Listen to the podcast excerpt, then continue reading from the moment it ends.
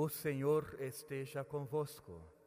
Ele está no meio de nós. Proclamação do Evangelho de Jesus Cristo, segundo São Lucas.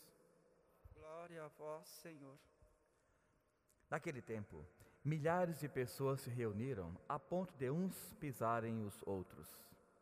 Jesus começou a falar primeiro aos seus discípulos, dizendo: Tomai cuidado com o ferimento dos fariseus, que é a hipocrisia. Não há nada de escondido que não venha a ser revelado, e não há nada que esteja oculto que não venha a ser conhecido.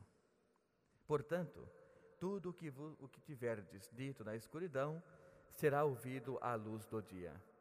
E o que tiverdes pronunciado ao pé do ouvido, no quarto, será proclamado sobre todos os telhados.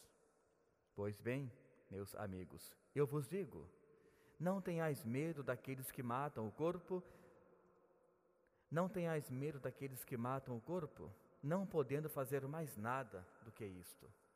Vou mostrar-vos a quem deveis temer. Temei aquele que, depois de tirar a vida, tem o poder de lançar-vos no inferno ou não. Sim, este eu vos digo, a este temei. Não se vendem cinco pardais por uma pequena quantia? No entanto, nenhum deles é esquecido por Deus. Até mesmo os cabelos de vossa cabeça estão todos contados. Não tenhais medo, vós valeis mais do que muitos pardais. Palavra da salvação. Glória a vós, Senhor. Irmãos e irmãs, mais uma vez, Deus nos convida a estarmos juntos, compreendendo o seu amor para conosco através da sua palavra. Hoje, em Efésios, que é a primeira leitura, nos mostra claramente esse nosso desígnio espiritual para com Deus, esse nosso vínculo. Bem no meio da leitura está ali escrito dizendo que esse nosso vínculo com Deus, por ser eterno, nós devemos render glórias, graças, enfim, alegria a Ele a todos os instantes. E claro, consequentemente, isso significa alguém que vai se aproximando gradativamente do nosso Criador. E esse aproximar-se requer o quê? Um conhecimento. Então, Efésios deixa bem claro que quanto mais nós conhecemos a bondade, a, bondade, a vontade e o amor de Deus, mais nós nos sentimos amados por esse Deus que de maneira inicial, sempre nos amou e nunca nos abandonou. Como bem sabemos, em, pela história de toda a Bíblia e também nós hoje, muitas vezes nós nos afastamos de Deus, mas ali está a presença dele. É nós que o deixamos muitas vezes porque preferimos ou escolhemos ou optamos por um caminho que não nos levam, que não nos conduzem em verdade ao que ele espera de todos nós. No entanto, irmãos e irmãs, é nesse ponto que vai agir esse vínculo que é eterno a misericórdia de Deus. Quando nós pecamos, quando nós erramos, mas reconhecemos esse nosso afastar-se de Deus, mais uma vez ele diz: Vamos reiniciar a caminhada, eu estou contigo. Portanto, Efésios, comunidade, nos mostra bem claro que quanto mais nós nos aproximamos, mais esse Deus se faz presente também, como aquele que está nos guiando para o caminho da salvação. E nessa salvação, irmãos e irmãs, o Evangelho vem conduzir-nos para um caminho de verdade. Nós ouvimos ontem a leitura, que hoje ela, ela continua em verdade, dizendo que os fariseus queriam apanhar Jesus, em algumas palavras, somente para condená-lo. Mas Jesus, verdade por excelência, Hoje nos começa a leitura dizendo: ele falava para mais de mil pessoas. Milhares de pessoas estavam ali reunidas ouvindo a sua palavra, ou seja, ouvindo a verdade do Pai vinda através de Jesus. Os fariseus, então, observando tudo isso, ficaram com mais medo ainda. Como quem diz: Ontem esse homem nos incomodou com as suas palavras. E hoje milhares de pessoas seguem este homem. Algo está errado. Este homem pode denegrir nossa imagem aqui na, na, na, na comunidade. E aqui está a causa que eles queriam apanhar Jesus em alguma palavra, ou alguma frase, ou algum comportamento, e entregá-lo ao rei para que ele pudesse ser condenado à morte. E assim começou essa perseguição. E Jesus, vendo o íntimo deles, ou seja, ele conhece o nosso interior, ele dá essa citação, ele fala, ele faz essa comparação. Esse fermento dos fariseus não nos levam a nada. É um fermento maldoso.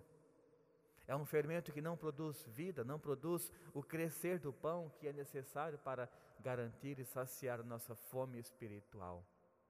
Portanto, ele faz a comparação dizendo: esses matam as pessoas, mas não tenhais medo deles. Eles matam apenas o corpo, ou seja, aqui está esta dualidade, corpo e alma. E naquele tempo muitos pensavam que a vida era somente o corpo, ou seja, a vida terrena. Morreu, não se tinha mais nada, era o pensamento deles. E Jesus fala bem claro: não tenhais medo daqueles que podem matar o corpo, mas não têm nenhum domínio sobre a alma. Portanto, não deem ouvidos a esses fariseus, porque eles simplesmente querem que vocês deixem uma vida de crescimento, ou seja, um fermento sadio, plausível, para viverem uma vida de enganar-se a cada instante. Portanto, irmãos e irmãs, essa busca de Deus que nos mostrou a primeira leitura deve ser muito constante para produzirmos muitos e muitos frutos. Aqui o Evangelho mostra bem claro a confiança que devemos ter em Deus. Aqui ele deixa bem claro também que a nossa vida era este que estamos, esta aliás que estamos agora, é um, apenas o início, algo muito pequeno, mas que vai nos conduzir para a felicidade eterna. E aqui nós temos que exercitar todos os dias essa plena confiança em Deus e não nos homens. Temermos a Deus no sentido de respeito, mas não aos fariseus, ou a comunidades, ou a pessoas, ou a homens que se acham donos da lei. Como diz a própria leitura, esses não podem nada com o que é vida verdadeira. Somente Deus pode olhar para nós e depois nos dar esse destino, que por Deus, claro, é a felicidade eterna mas nós que vamos optar pelas atitudes dessa pequena vida terrena que nos, condu nos conduzirá para as alegrias da vida eterna. Então pensamos a Deus que Ele mais uma vez nos ilumine, que nós tenhamos essa maturidade nas nossas escolhas diárias, nas nossas confianças em Deus, que tenhamos essa plena certeza da presença dEle em todas as nossas atitudes. E sendo assim, vamos gradativamente buscando o caminho de Deus, que é o caminho que nos levará para essa vida eterna, onde nenhum homem, nenhuma pessoa que acha que pode fazer algo tem esse domínio. Unicamente e exclusivamente campo de Deus, campo sagrado, ou seja, a nossa vida verdadeira. Então, que Deus nos abençoe, que Maria nos proteja com seu manto sagrado e que os anjos também possam estar sempre nos orientando, nos livrando dos maus caminhos, dos maus pensamentos, para irmos sempre fazendo a vontade de Deus. Louvado seja o nosso Senhor Jesus Cristo. Para sempre seja louvado.